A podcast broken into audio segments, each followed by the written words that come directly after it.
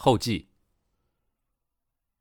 我想，应该有很多人看完这本书以后，都会把书往旁边一扔，说：“切，不就是个有钱人家的小姐拿着家里的钱出去旅游的故事吗？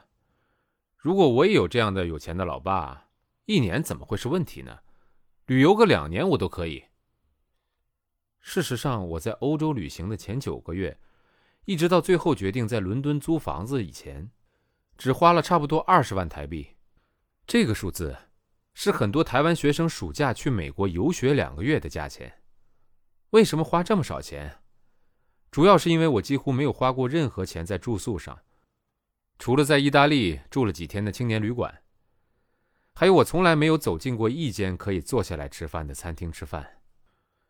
吃的便宜也许不困难，但住沙发真的不容易。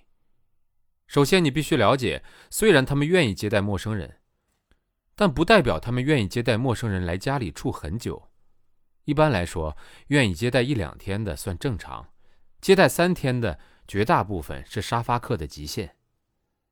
如果一开始写信的时候就要求住在对方家里三天以上，百分之九十会被拒绝，或者对方会回信说：“还是看相处起来感觉好不好，再决定要不要让你再多留几天吧。”我也的确是曾经因为约出来喝咖啡，跟一个西班牙女生一见如故，后来在她家里住了一个月。因此，我在欧洲游荡的那段岁月，基本上三天就要搬家一次，有时候运气不好，两天就要搬一次。很多人听到这里可能已经受不了了，可是其实搬家找路还不是最苦的，最苦的是每到一个新的 host 家里，你就要重新介绍自己。并且热情的分享旅行经验。对许多 host 来说，我可能是他们三个月来唯一的客人。他们特别把这几天空下来接待我，就是想要认识一下新朋友和文化交流。所以，从放下行李的那一刻起，就是三天紧锣密鼓的文化交流。等到三天的文化交流结束后，我就差不多包袱款款，准备去搬往下一个人家去了。这种感觉。其实有点像去参加热情洋溢的夏令营活动，只不过大部分的人一个暑假只参加一两次夏令营，而我却是一整年都在 non-stop 的参加。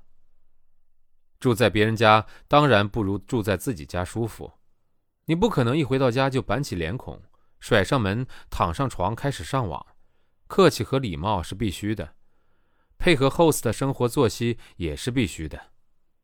有的 host 不给钥匙，如果他早上八点上班，他会要求你跟他一起出门。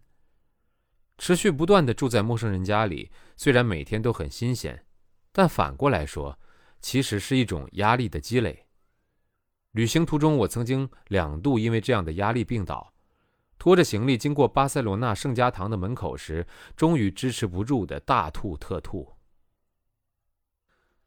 说了这么多。我想强调的其实是，去欧洲流浪一年，并没有我们想象的那么高贵遥远。对家境普通的台湾人来说，少买几部手机，少买几个名牌包，少去几趟香港或日本，刻苦的存个一两年钱，其实就可以启程了。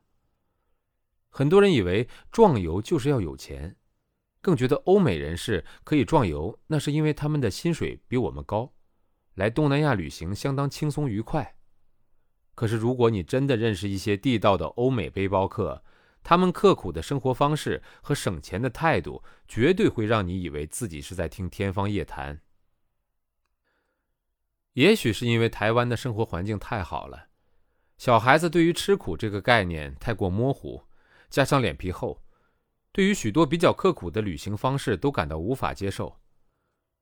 但是对于弹性应该是最大的年轻人来说，多吃一点苦，多经历一点从未经历过的，其实是一件很重要而且很美好的事情。经过这趟旅程，我发现我真的很喜欢摄影，更清楚伦敦比台湾更适合我。这次回台湾，其实只是为了参加高雄汉字节和准备去英国工作的签证。没想到等待签证下来的这段时间里，因为一场大学同学会。我的作品被大学同学的老板阳明影视的负责人蔡密杰小姐看上。我一直很清楚，自己的作品风格强烈，有时强烈到外国人都觉得受不了，更何况是习惯日系甜美风格的台湾人。我一直以为只有伦敦愿意接纳我，从来没想过在台湾也会有人欣赏我的作品。